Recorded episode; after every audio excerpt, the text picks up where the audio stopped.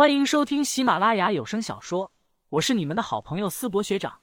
这一期我们收听的的是恐怖悬疑小说，书名《守夜人》，作者乌九，播音思博学长。欢迎大家多多关注支持，你们的支持就是我创作下去的动力。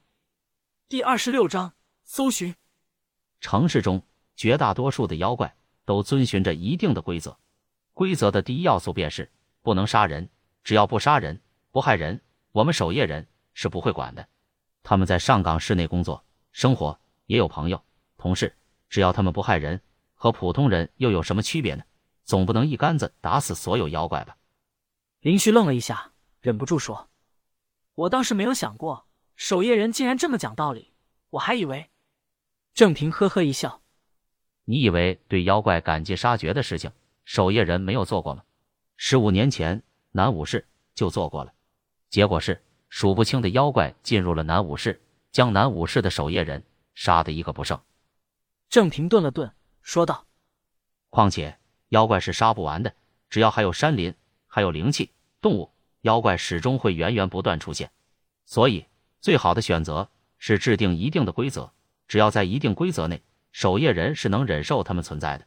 个别，如同你同学遇到。”想要吸食人类精气修炼的妖怪，就是坏了规矩。林旭好奇的问道：“那你所说的纯粹的恶呢？”等你看到就会明白了。车辆停在了市中心的一个咖啡馆前，林旭跟随在郑平身后走进咖啡馆。里面生意颇为不错，一个年轻的美女服务员正拿着菜单前前后后的忙碌着。杜一威，我们上岗的守夜人之一。郑平低声对林旭介绍道。之前你在总部应该见过一面。杜一威此时穿着咖啡厅女仆装，脸上带着热情洋溢的笑容，不断的给客人介绍咖啡，或者端上咖啡给客人品尝。他快下班了，等等吧。他在这里上班？林旭好奇的问道。堂堂守夜人，竟然只是在咖啡馆工作？这是我们组织开设的，他很喜欢咖啡，所以便专门给他开了这样一家咖啡馆。郑平解释道。林旭沉默片刻，郑大哥，我喜欢银行。滚！过了约二十分钟，客人越来越少。咖啡馆内，杜一威总算走了出来。他已经换上一身黑色劲装，外面披上一件黑色长袍。不过和刚才在咖啡馆内热情洋溢、满脸笑容相比，他此刻却面若冰霜，好似谁欠了他钱一样。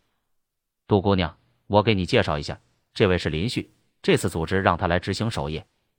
杜一威目光凌厉，看向林旭：“我记得他，我不喜欢他，让他滚。”说完，大步流星的离开。郑平有些尴尬的站在原地，忍不住低声问道：“你哪得罪杜一威了？”“我什么也没做。”看着郑平怀疑的目光，“好吧，我之前就盯了他胸口一眼，我发誓，就看了一眼。”“你这臭小子！”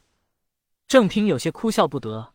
赶紧拉着他的手，跟上杜一威，并且嘱咐：“跟着杜姑娘就行，不要开口说话。”嗯，二人就这样紧紧跟在杜一威身后三米远。杜一威披着长袍，却是在街道上闲逛了起来。郑大哥，咱们这是干什么呢？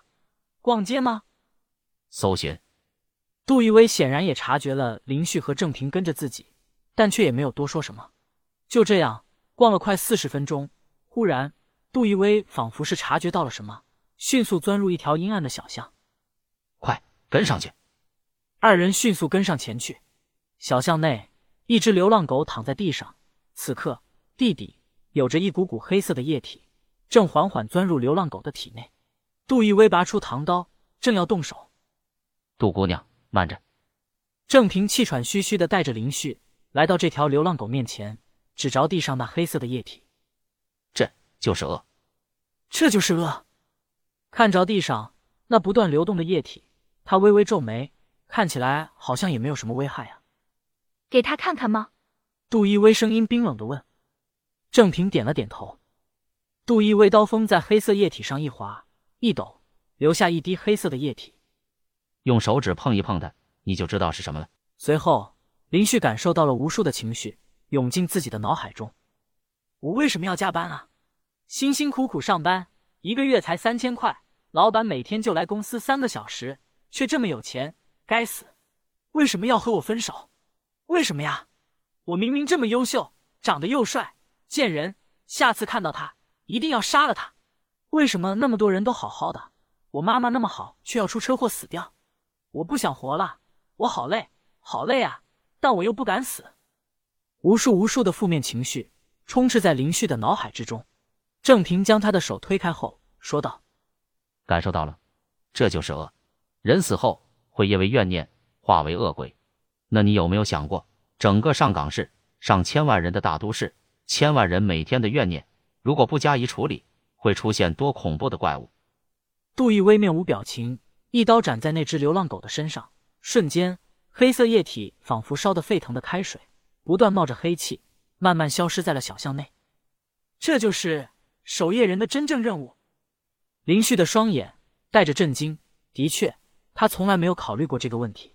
上千万人口的大都市，每个人遇到不不顺心的事情时，所产生的怨念会去哪？那这些怨念进入这只狗的体内，是为了宿主。杜一威拿出一张白色的手帕，慢慢擦拭手上的唐刀。这些怨念凝聚到一定的程度后，便会寻找宿主，不只是动物、人、物品，任何东西都会成为他们寄生的对象。一旦让他们寄生成功，会将这些怨念报复在人类的身上，这就是最纯粹的恶。就在这时，杜一威突然看向远处的一个方向，有个新家伙寄生成功了，你很幸运，他并不算强，刚好可以给你试试手。跟我来。